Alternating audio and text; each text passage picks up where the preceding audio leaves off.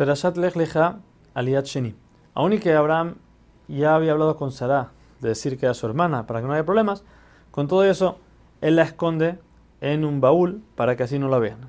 Pero cuando entran al, al país, la aduana abre el baúl y la encuentran. Al verla y ver la belleza de ella, entonces dicen esta mujer es apta para el faraón. Lo cual lo, lo mandan a llamar al faraón y el faraón la toma, no sin antes darle muchos regalos a su hermano Abraham. En el palacio del faraón, Hashem, para que no la toquen a Sarah, les manda una enfermedad a toda la casa del faraón. No solo eso, sino que había un ángel, el cual Sarah tenía orden sobre él, y si ella le ordenaba golpear a otra persona, este lo hacía. El faraón se entera que Sarah en verdad es la esposa de Abraham, por eso lo regaña, le dice, ¿por qué me haces esto?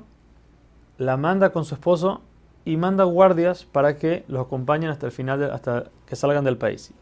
Ya que la gente de Egipto no era gente tan buena, tenía miedo de que otra persona la vaya a tomar y entonces los castiguen. Abraham regresa a Kenan por el mismo camino y quedándose en los mismos albergues que se había quedado anteriormente. Dice Rashi, esto nos, nos enseña que una persona, alguien que lo atendió cuando uno no tenía dinero, cuando no era una persona famosa, uno no tiene que dejarlo solamente porque ahora es una persona que tiene dinero.